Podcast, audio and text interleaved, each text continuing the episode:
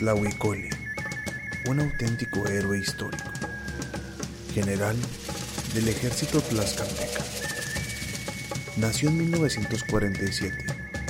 Era de origen otomí, nacido en uno de los pueblos del sur de Tlaxcala.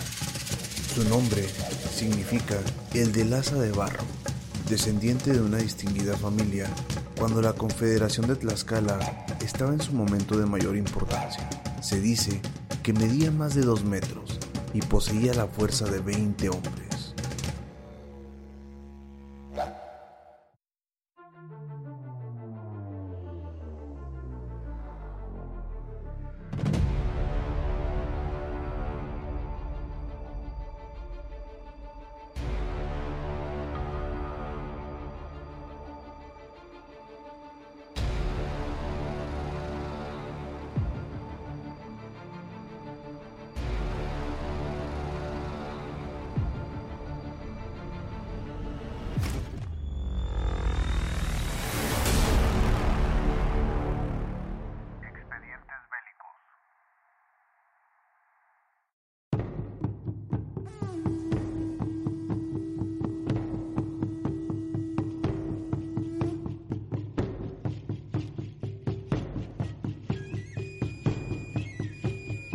En los últimos años del reinado de Moctezuma, los tlaxcaltecas hicieron guerra a los huetzotzincas, quienes le pidieron la ayuda a los mexicas.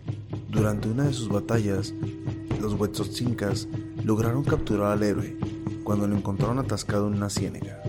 Lo capturaron en una jaula de madera y lo llevaron a ofrecer a Moctezuma. El Huaytlatoani lo honró mucho, le ofreció la mujer que quisiera, y al emprender una guerra con los tarascos, le ofreció el mando de una parte del ejército mexica. Tlahuicol aceptó, pero a pesar de sus proezas, los mexicanos no pudieron penetrar en el territorio del enemigo. Cuando regresó a México, Moctezuma le ofreció el poder de elegir entre el puesto de capitán en su ejército o volver libremente a Tlaxcala.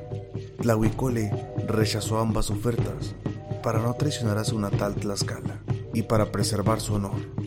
Pidió al Tatuani el favor de morir como los valientes. Moctezuma accedió al deseo del valiente guerrero. Cuando se acercó la fiesta de los guerreros heroicos, Tlahuicole fue festejado durante ocho días con bailes y banquetes durante los cuales le dieron de comer la natura de su mujer guisada en un potaje.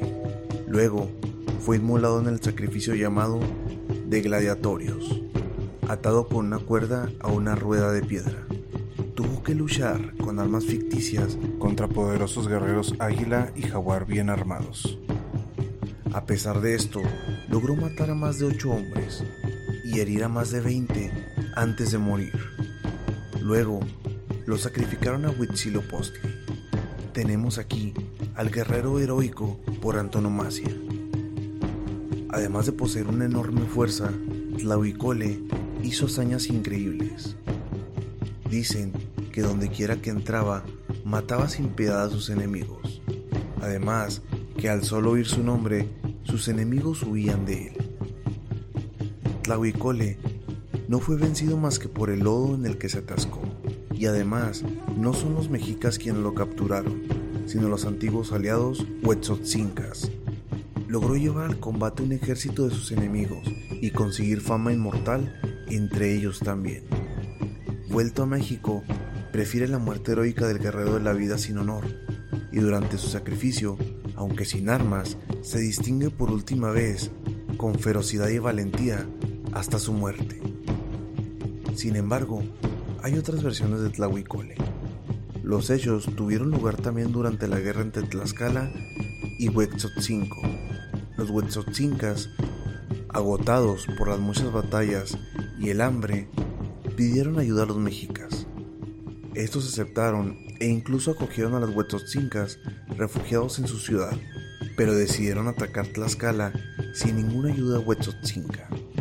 Otra fuente tlaxcalteca confirma la captura.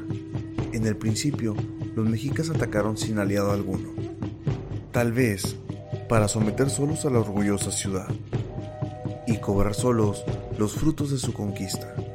Moctezuma les recomendó capturar al glorioso capitán Tlahuicole. La lucha duró 20 días sin resultado notable. Cada día los tlaxcaltecas recibían refuerzos de ciudades vecinas. Los exhaustos mexicas también pidieron ayuda y Moctezuma llamó a las tropas de Texcoco, Tlacopan y otras ciudades. Al final lograron capturar a Tlahuicole. Al regresar su ejército, Moctezuma quiso ver al famoso Tlahuicole y le convocó.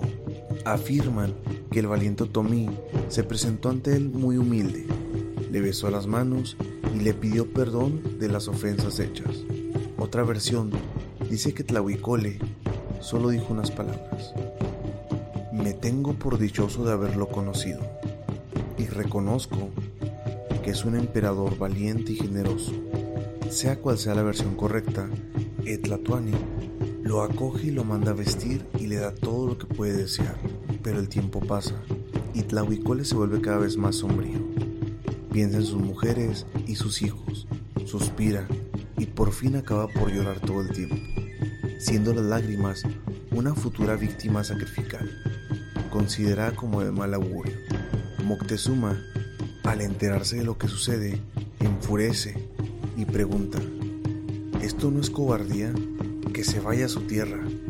Informado, según las fuentes, Tlahuicole no llora más, pero Moctezuma prohíbe que sus guardias sigan dándole de comer y guardándole. Por consiguiente, el héroe tiene que andar de casa en casa pidiendo de comer.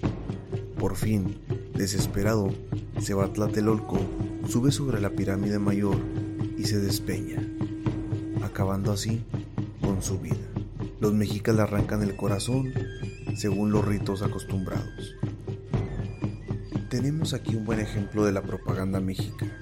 Los tlaxcaltecas parecen temibles, pero al final de cuentas no son sino unos cobardes, al igual que su general más valiente, que no pudo privarse de sus mujeres y acabó por suicidarse.